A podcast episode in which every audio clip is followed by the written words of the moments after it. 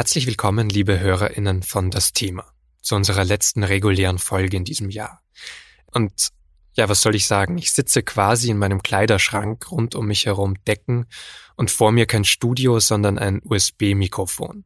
Seit Beginn der zweiten Corona-Welle haben auch wir vom SZ-Audio-Team wieder mehr und mehr Arbeit ins Homeoffice verlegt.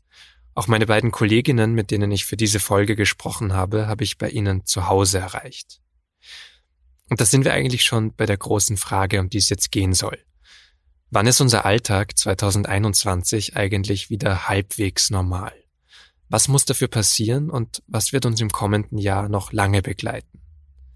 Darüber habe ich einerseits mit Katrin Zinkant gesprochen. Sie hat Biochemie studiert und ist damit im SZ-Wissensressort die Expertin für Fragen rund um Corona-Impfstoffe. Rund 250 Impfstoffkandidaten werden derzeit ja untersucht und der erste wurde inzwischen in der EU zugelassen. Aber wie funktionieren diese Stoffe und wie schnell können sie zu einer Herdenimmunität führen? Mit meiner Kollegin Christina Kunkel habe ich außerdem über die medizinischen Folgen von Corona gesprochen. Denn selbst wenn Corona-Infektionen mit der Impfung hoffentlich weniger werden, werden uns die Langzeitfolgen der Krankheit im neuen Jahr und leider wahrscheinlich sogar darüber hinaus noch beschäftigen. Darum geht es also in dieser Folge von Das Thema. Ich freue mich, dass Sie zuhören. Mein Name ist Vincent Vitus Leitgeb und los geht es nach einer kurzen Werbung. Dieser Podcast wird präsentiert von Spotify. Wie viel Zeit bleibt noch zum Handeln? Wie kann der Klimageneration-Konflikt beendet werden? Und was muss jetzt getan werden? Im neuen Spotify Original Podcast 1,5 Grad geht die Klimagerechtigkeitsaktivistin Luisa Neubauer den brennenden Fragen der Klimakrise auf den Grund. Jeden zweiten Dienstag, nur auf Spotify.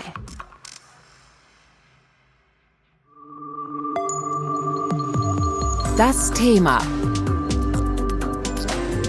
Der Podcast der Süddeutschen Zeitung.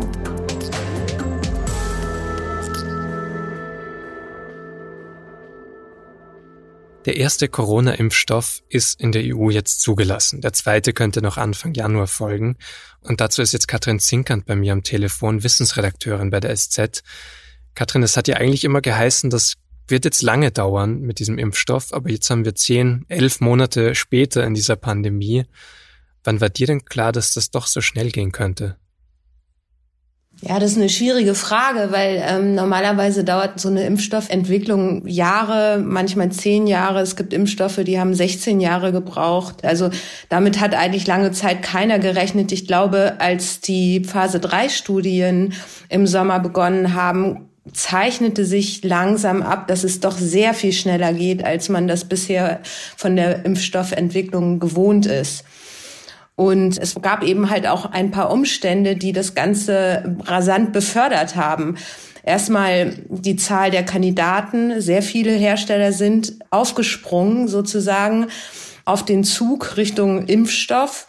Dann gab es eben halt auch Geld, was oft fehlt in der Impfstoffentwicklung. Es ist ähm, so, dass die finanziell jetzt eigentlich nicht so wahnsinnig attraktiv ist unter allen Umständen und viele Hersteller sich da doch eher zurückhalten mit einem Engagement. Und dann gab es eben halt auch die Notwendigkeit. Also es war klar, dass man viele Menschen würde impfen müssen, um die Pandemie einzudämmen.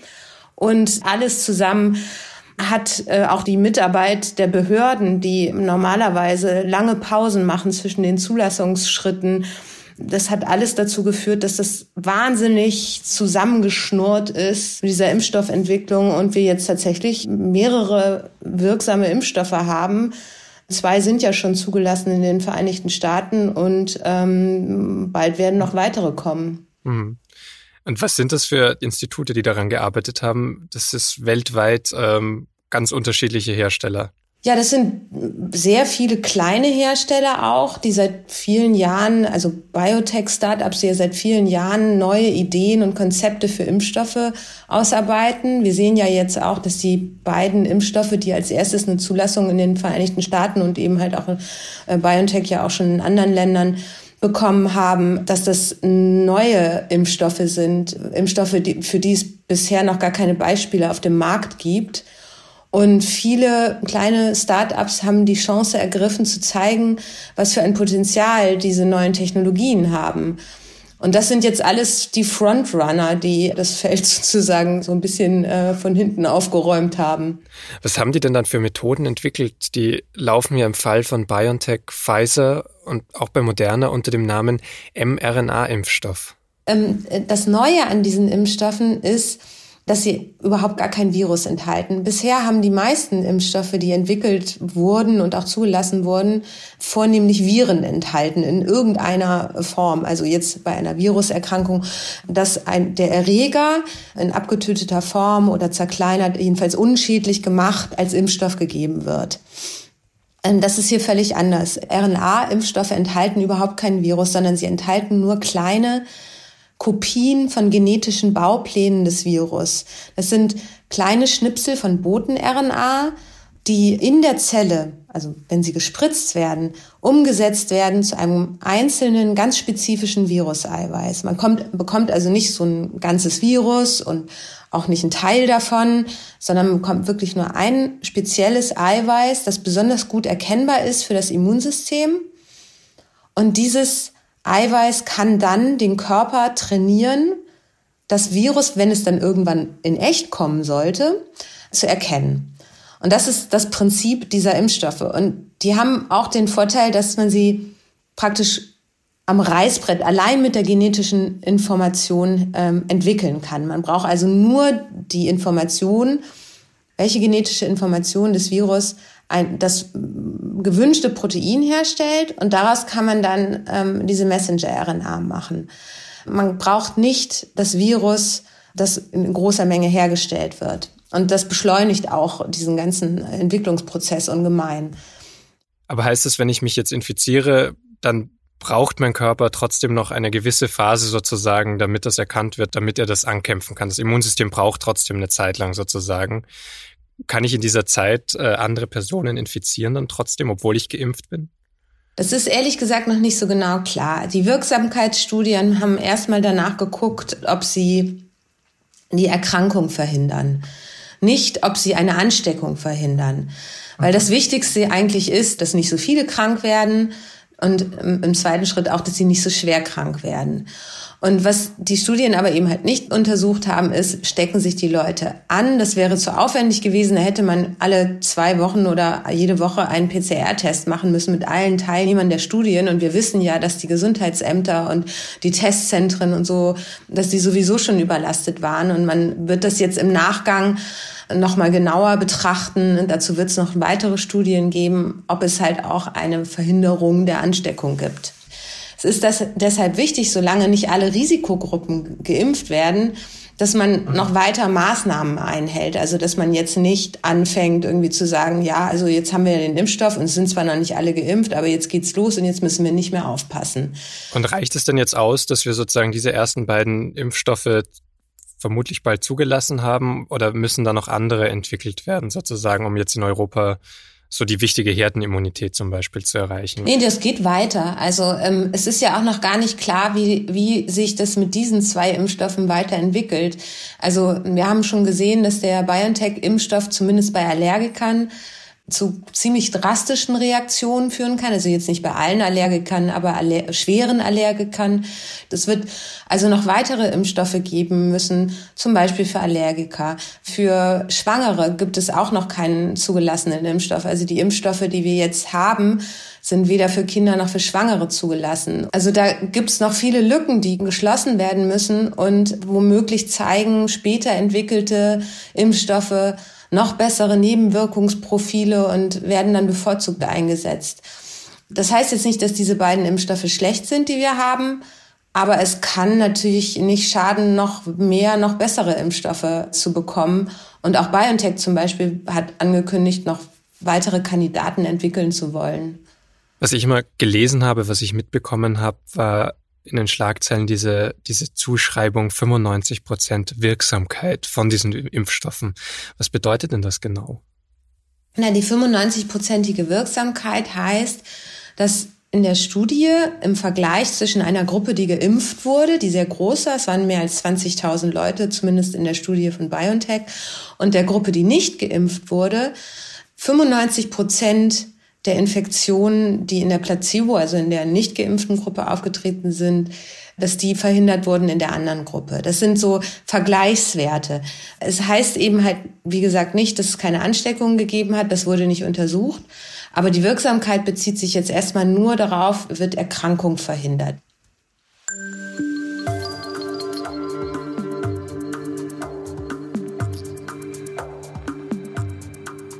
Diese rund 95 Prozent Wirksamkeit der ersten Impfstoffe, die geben auch dem gewählten US-Präsidenten Joe Biden Hoffnung. Zumindest hat er das im November gesagt. Seit 21. Dezember ist er sogar selbst geimpft.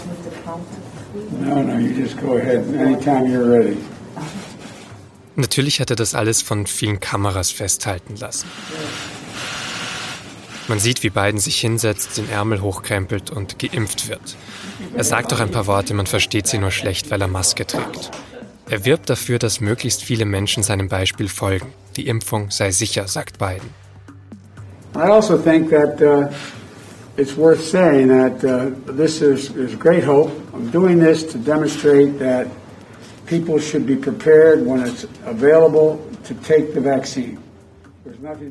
Der Impfstoff, den Biden da erhalten hat und über den ich auch mit Katrin schon gesprochen habe, heißt BNT 162b. Es ist der von dem Mainzer Unternehmen BioNTech und seinem amerikanischen Partner Pfizer. In den USA und Großbritannien wurde er in einem Notfallverfahren zugelassen. In Deutschland mussten wir uns erst noch etwas gedulden. Warum? Das hat Bundesgesundheitsminister Jens Spahn vergangene Woche nochmal im Bundestag argumentiert. Nichts ist wichtiger, gerade beim Impfen, als Vertrauen. Und der Weg eben zur Zulassung, der Weg, wie geprüft wird, dass ordentlich und gründlich geprüft wird, dass es weltweit die erste ordentliche Zulassung für diesen Impfstoff gibt, das ist eine sehr bewusste Entscheidung. Spahn wollte also, dass es ein ordentliches Zulassungsverfahren gibt, das vielleicht länger dauert, nachdem sich aber vielleicht noch mehr Menschen möglichst sicher mit der Impfung fühlen. Inzwischen wurde BNT 162b auch in der EU zugelassen, sodass am 27. Dezember Impfungen in Deutschland beginnen können. Es sind schwierige Tage und gleichzeitig Tage, die auch Anlass für Zuversicht geben, für Hoffnung, weil Licht am Ende des Tunnels ist. Das ist nicht nur Pfeifen im Walde, sondern begründete Hoffnung mit Blick auf den Impfstoff. Ein Impfstoff, der so schnell da ist wie nie zuvor in der Menschheitsgeschichte bei einem neuen Virus Impfen ist Fortschritt. Inzwischen steht fest, auch der Impfstoff des Herstellers Moderna könnte in der ersten Januarwoche 2021 in Europa zugelassen werden, womit die EU nur wenige Wochen hinter den USA liegen würde.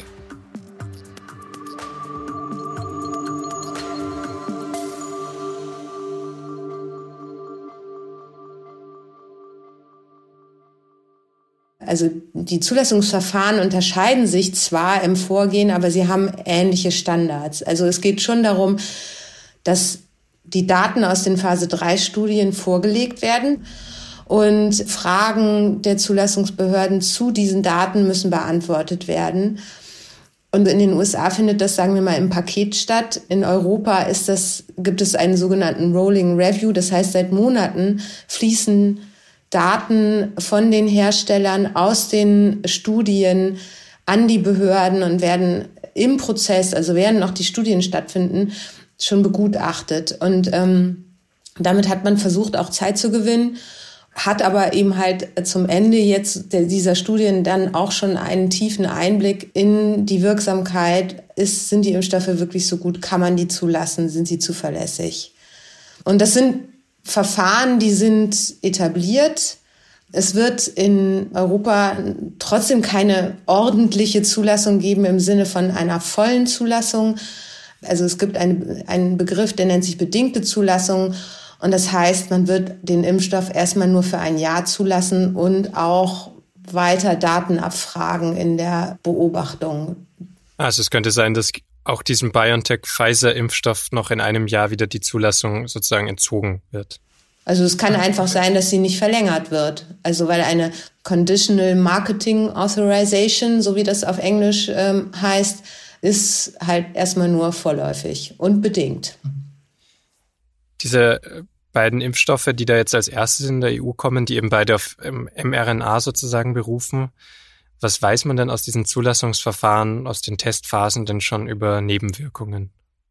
Aus den Studiendaten, das sind so hm, Daten aus 30 bis 40.000 Studienteilnehmern, die sich haben impfen lassen oder eben halt in der ungeimpften Vergleichsgruppe waren, jeweils. Da weiß man eigentlich, hat man eigentlich bisher bei beiden RNA-Impfstoffen, die jetzt Zulassungen erhalten oder erhalten sollen, sehr gute Nebenwirkungsprofile gehabt. Also es gibt Nebenwirkungen, es gibt Reaktionen des Körpers auf den Impfstoff, teilweise Fieber, Gliederschmerzen, Erschöpfung und Kopfschmerzen. Aber es ist also auf jeden Fall jetzt nicht so, dass man von dem Impfstoff nichts merken würde. Das hängt aber auch ein bisschen mit der Wirkungsweise des Impfstoffs zusammen, weil der spielt dem Körper ja sozusagen vor, dass ein Virus da wäre. Und der Körper reagiert auf eine Virusinfektion und sei sie nur vorgetäuscht, schon, sagen wir mal, mit gewissen Krankheitssymptomen. Und wenn man die hat, dann ist es eigentlich, kann man das auch so sehen, dass es ein Zeichen dafür ist, dass der Impfstoff wirkt. Weil wenn es keine Immunreaktion gibt, also wenn der Körper nicht auf den Impfstoff reagiert, dann gibt es auch keinen Schutz. Hm. Weiß man dann, was, was ja eine Frage ist, die jetzt immer wieder aufkommt, was diese neuartigen Impfstoffe auch eben auf RNA-Basis auf lange Zeit für Risiken bergen könnten? Also das ist ja, glaube ich, so eine Sorge, die viele haben, dass das eben so ein neues Verfahren ist, wo man es eben nicht abschätzen kann, auch was in vielen Jahren sein könnte. Mhm.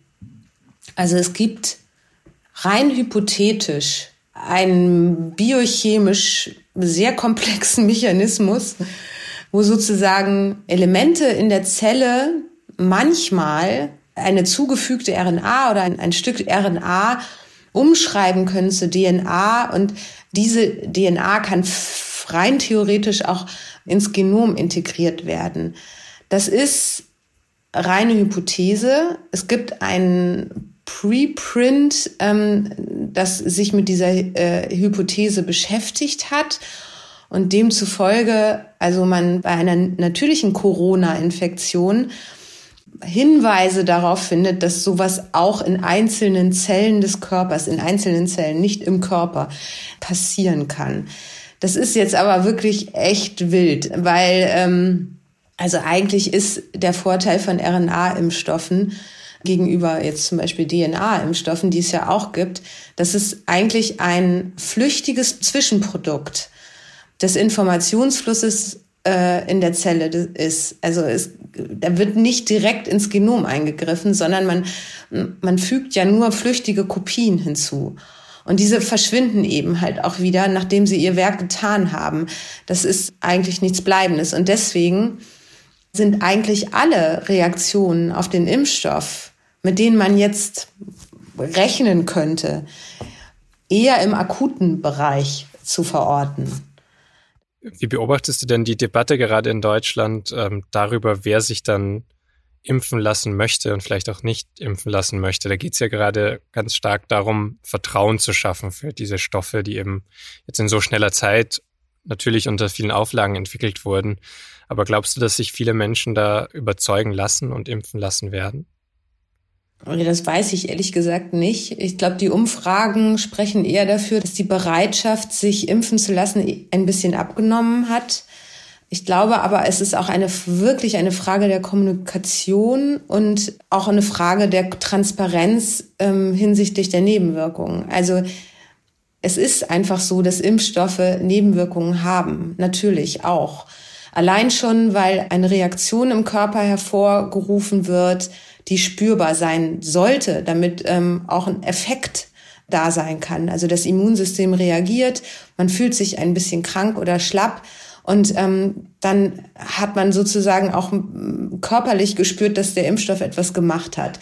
Das muss nicht zwingend so sein, aber es ist jetzt nichts Schlimmes. Es ist unangenehm und sollte auch im Rahmen bleiben. Das ist ein ganz wichtiger Punkt. Also übermäßige Nebenwirkungen, auch übermäßige Impfreaktionen sind nicht erwünscht, denn Impfstoffe werden an Gesunden eingesetzt. Sie sind kein Medikament, das Kranke heilt. Zumindest nicht diese Impfstoffe. Aber man muss eben auch klar sagen, es gibt Nebenwirkungen.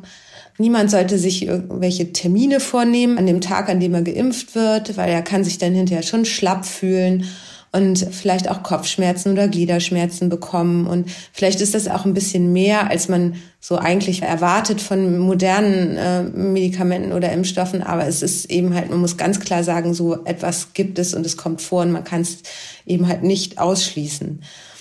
Das muss man klar kommunizieren.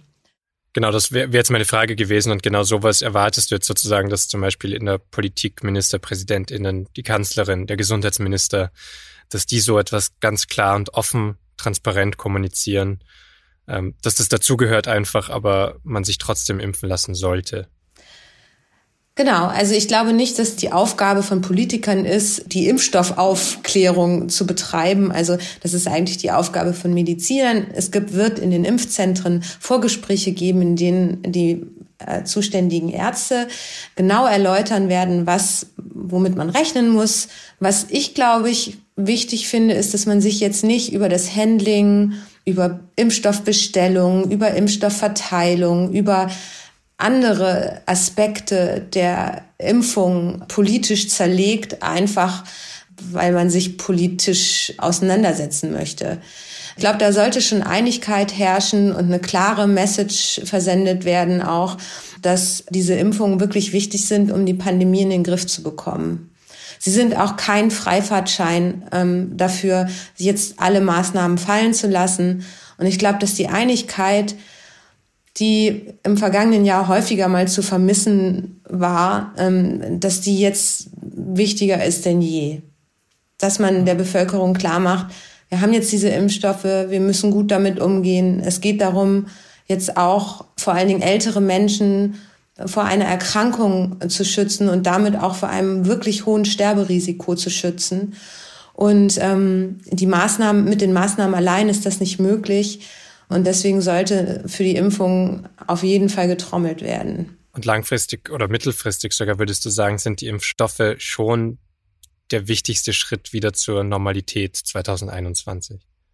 So richtig schnell wird es jetzt mit der Normalität nicht gehen, weil wir werden nicht bis zum Sommer 80 Millionen Menschen geimpft haben in Deutschland. Ich glaube, man kann froh sein, wenn man am Ende des Frühjahrs wirklich die Risikogruppen alle geimpft hat. Wir wissen ja, dass diese Impfungen zweimal verabreicht werden müssen. Das heißt, die ersten Impfungen werden überhaupt erst in etwa vier Wochen wirklich abgeschlossen sein.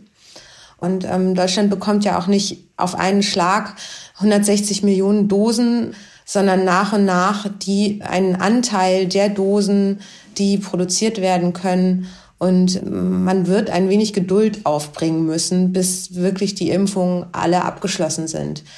Das bedeutet nicht, dass jetzt das nächste Jahr genauso aussehen wird wie der Herbst 2020.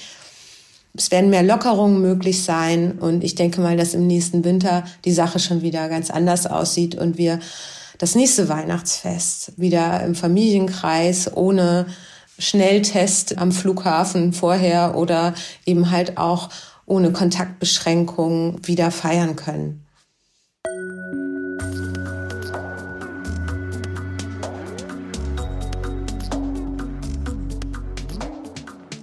Das war Katrin Zinkand, Wissensredakteurin bei der SZ, über die Hoffnung, die mit dem neuen Impfstoff verbunden ist.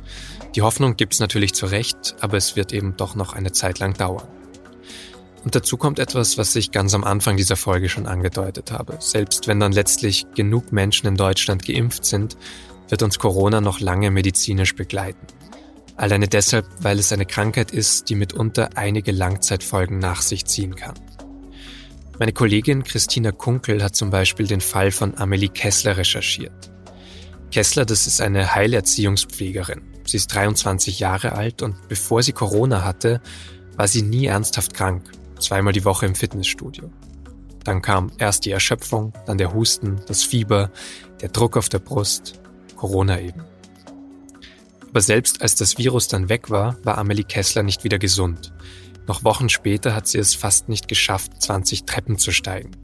Sie hatte weiterhin Husten, Taubheitsgefühl in den Armen, Schwindel, Kopfschmerzen, Erschöpfung, Konzentrationsprobleme, Kurzatmigkeit.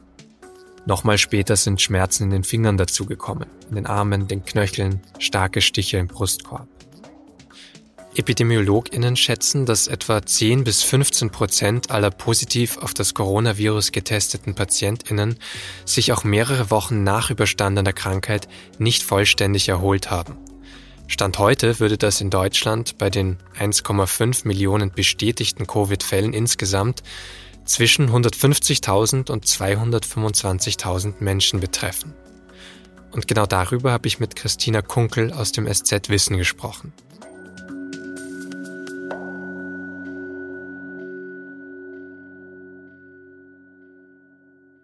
Christina, die Langzeitfolgen von Corona beschäftigen uns sicher noch 2021, vielleicht sogar noch länger.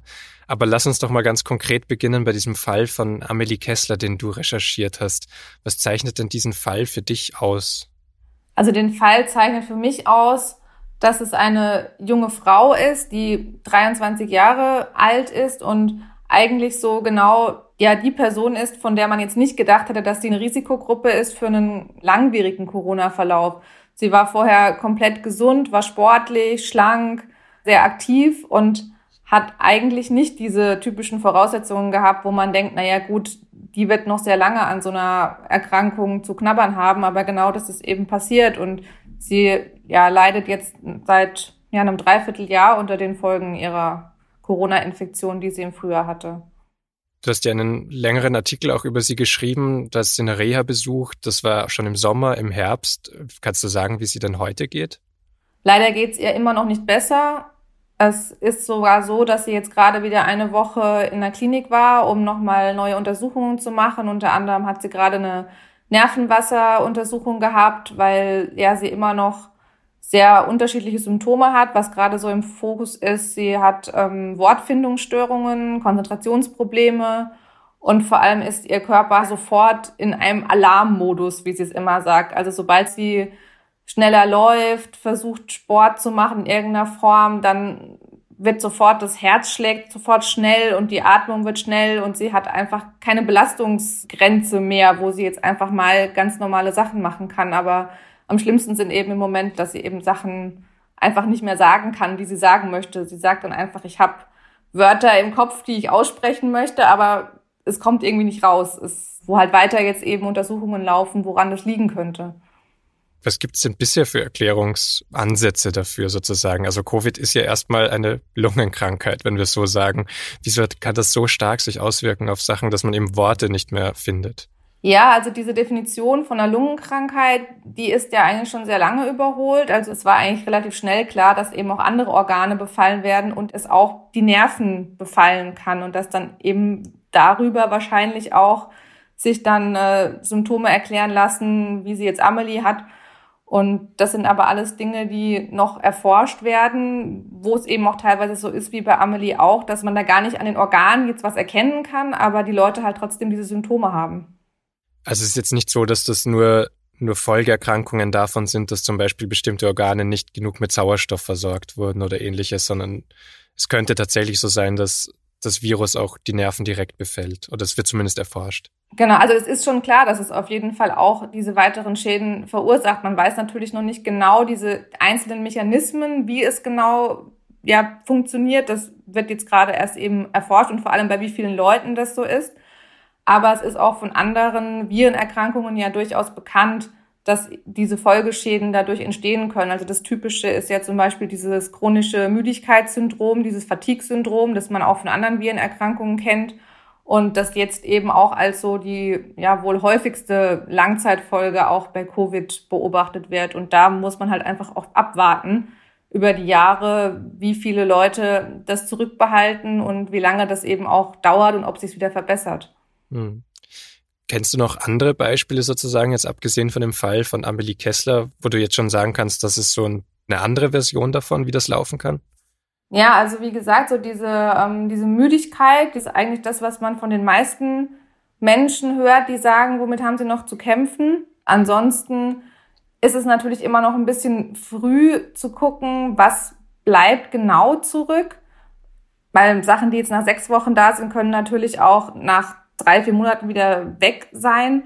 aber auch andere, ich kenne auch andere Menschen, die eben äh, Corona hatten, die halt vor allem eben diese Lungenproblematik auch weiterhin haben. Und auch dazu gibt es ja schon erste Studien, wo man halt merkt, dass das Lungenvolumen sich noch nicht so wieder erholt hat und die Leute einfach sagen, zum Beispiel jemand, der früher sehr schnell und weit gejoggt ist, der dann einfach sagt, ich kann auch nach zwei, drei Monaten immer noch, noch lange nicht mehr so schnell und so weit joggen, wie ich das vorher konnte, obwohl ich eigentlich ja die Krankheit überstanden habe. Das sind einfach so diese typischen Sachen, die zurückbleiben im Moment bei ja, einem Teil der Leute. Wie groß der Anteil ist, lässt sich natürlich im Moment noch sehr schwer sagen, weil sich ja auch gar nicht alle Leute jetzt dann im Nachhinein untersuchen lassen und man das wirklich zurückführen kann auf diese Krankheit. Und wir wissen ja zum Beispiel auch nicht von allen Menschen, die eine Covid, äh, die Covid positiv waren. Also es gibt ja immer diese Dunkelziffer sozusagen von Menschen, die nicht getestet wurden, die es vielleicht hatten oder die es sicher hatten. Genau, also es, das ist das größte Problem. Ähm, es gibt im Moment eigentlich nur Schätzungen, wie viele Leute denn unter diesen Spätfolgen oder Langzeitfolgen leiden, wobei man das ja eben immer noch differenzieren muss. Was ist jetzt schon eine Langzeitfolge oder ja, sind es jetzt eben sechs Wochen her, sind es acht Wochen her? Es gibt jetzt erste Studien, die das beobachten. Ähm, es gab vor ein paar Wochen so ein erstes Zwischenergebnis aus der Schweiz wo Forscher wirklich 670 Leute begleitet haben und vor allem Leute, die nicht im Krankenhaus waren, wie Amelie, die erstmal zu Hause waren, gedacht hatten, ich habe jetzt halt hier eine Infektion, äh, die kuriere ich jetzt aus und dann ist in zwei, drei, vier Wochen alles wieder gut. Und die zu beobachten und zu gucken, was bleibt. Und da war eben auch so bei dieser Studie in Genf, die jetzt eben noch weiterläuft, dass nach sechs Wochen zumindest noch ein Drittel von anhaltenden Symptomen berichtet hat. Das waren eben diese Müdigkeitsgeschichten, das waren aber auch Husten, Atemnot, Kopfschmerzen, also wirklich ganz verschiedene Symptome, die da noch berichtet wurden. Und wenn ich dich jetzt richtig verstanden habe, eben diese Langzeitfolgen, wie schwer die sind, das hängt jetzt nicht unbedingt davon ab, wie schwer der ursprüngliche Covid-Verlauf war. Genau, und das ist eben auch so eine Besonderheit, dass sich jetzt schon herauskristallisiert, dass Leute, die eigentlich erstmal einen leichten Verlauf hatten, dann trotzdem jetzt nach einem halben, dreiviertel Jahr noch damit zu kämpfen haben. Und das macht es auch eben so schwierig, das einzuschätzen, wie sich das über die nächsten Jahre entwickeln wird, wenn man jetzt einfach mal auf diese große Zahl der Infizierten jetzt einfach schaut. Es ist natürlich auch eine sehr große Herausforderung für unser Gesundheitssystem, um zu schauen, wie geht man denn damit um, dass halt sehr viele Menschen in den nächsten Monaten vielleicht gar nicht mehr ihre normale Arbeitssituation leisten können, weil sie sich eben nicht mehr konzentrieren können, müde sind, Kopfschmerzen haben und ständig krankgeschrieben sind. Ist das in dem Fall von Amelie Kessler so, dass sie jetzt gerade nicht arbeiten kann? Also sie ist Heilerziehungspflegerin. Das geht wahrscheinlich gerade nicht. Nein, also sie ist ähm, noch weit davon entfernt. Also sie war jetzt eben wieder in dieser Klinik für, für eine Woche und wird jetzt auch weiter wahrscheinlich nochmal eine neurologische Reha machen und danach nochmal ambulant Reha machen. Und es ist zumindest in ihrem Fall überhaupt nicht abzusehen, wann sie denn wieder in ihrem Beruf wird arbeiten können. Und wie vielen anderen Leuten es so geht, ja, muss man einfach abwarten, weil halt auch im Moment, muss man sagen, die Reha-Plätze einfach knapp werden. Es gibt gar nicht mehr so viele Reha-Plätze irgendwann wo man diese ganzen Menschen denn auch adäquat betreuen könnte. Und auch da müssen ja die Ärzte und Pfleger jetzt erstmal rausfinden, was ist denn die richtige Therapie? Wie geht man denn mit diesen Leuten um? Was passiert zum Beispiel im Fall von Amelie Kessler jetzt, damit wir es einfach mal äh, praktisch runterbrechen sozusagen? Was für Therapien bekommt sie?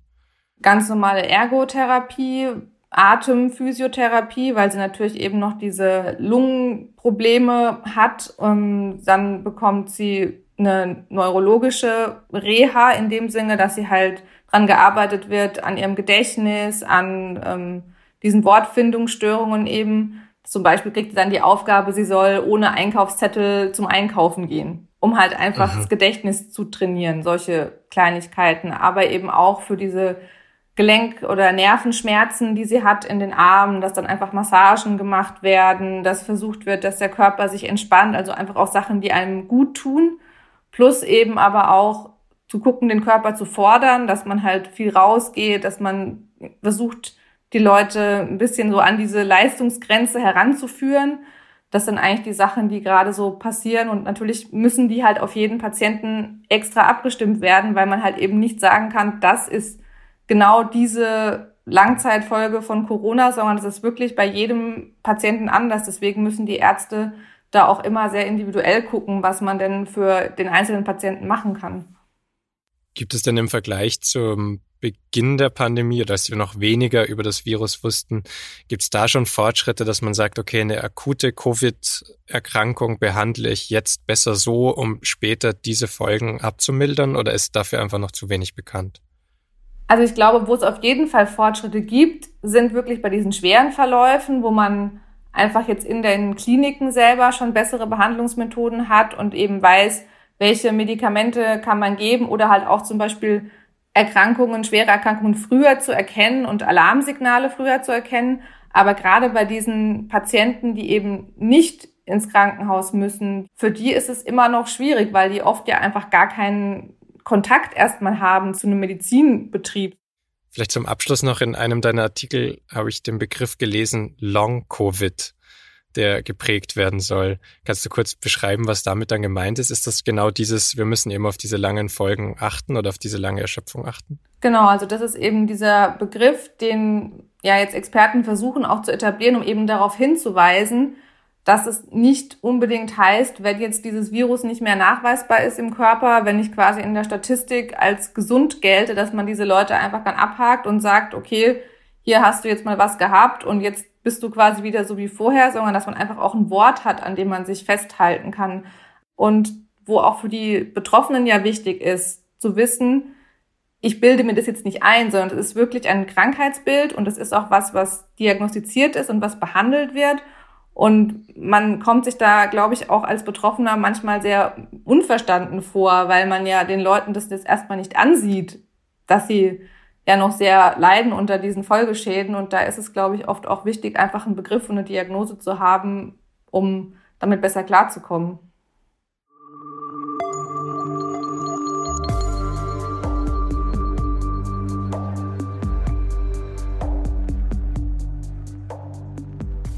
Das war Christina Kunkel, Redakteurin im SZ Wissensressort. Ich verlinke ihre Recherche zu den Langzeitfolgen, die sie zusammen mit Felix Hütten veröffentlicht hat, in den Shownotes dieser Folge. Genauso wie weitere aktuelle Texte über das Impfen und Impfstoffe von Katrin Zinkant. Und damit bleibt mir eigentlich nur, mich für dieses Jahr von Ihnen zu verabschieden. Das hier war die letzte Folge von das Thema für 2020. In den kommenden Wochen legen wir eine kurze Winterpause ein und wiederholen zwei Episoden, die wir im vergangenen Jahr besonders gerne mochten.